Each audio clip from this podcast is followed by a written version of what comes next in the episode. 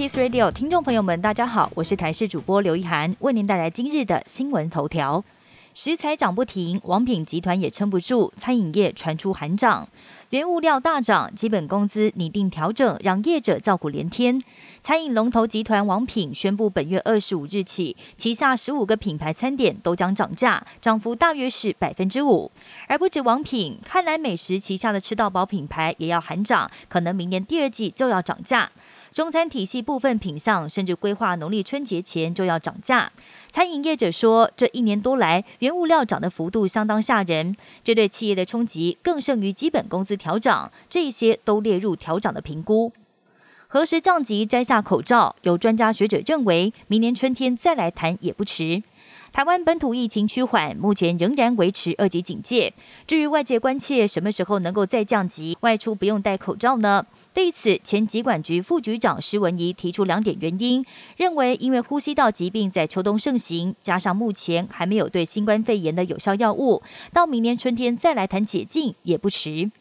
中国态度不友善，哈佛书院明年将从北京迁到台大。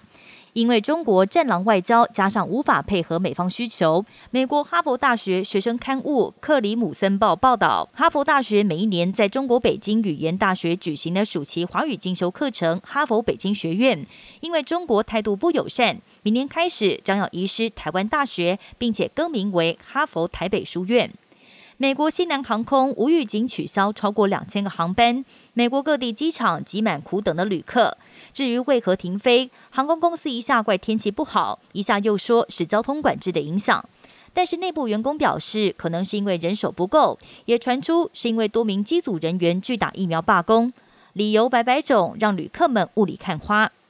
北韩劳动党最近迎来七十六周年党庆，虽然没有大规模阅兵仪式，但是官媒却释出了领导人金正恩参观最新型武器展的画面，现场摆出洲际弹道飞弹、潜射弹道飞弹，甚至还有最近试射的同款极音速飞弹。专家认为，北韩的用意恐怕是要向外界传达，未来并不打算停止发展核武。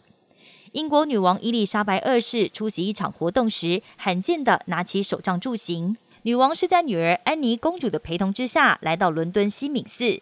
下车时，安妮公主把手杖递给女王，女王全程拿着手杖助行。高龄九十五岁的伊丽莎白二世拿着拐杖，可以说是相当罕见。上一次被人拍到使用手杖，是在两千年时动了膝盖手术。是不是健康出了问题？王室并没有对外说明。以上新闻由台视新闻编辑播报，感谢您的收听。更多新闻内容，请锁定台视各界新闻以及台视新闻 YouTube 频道。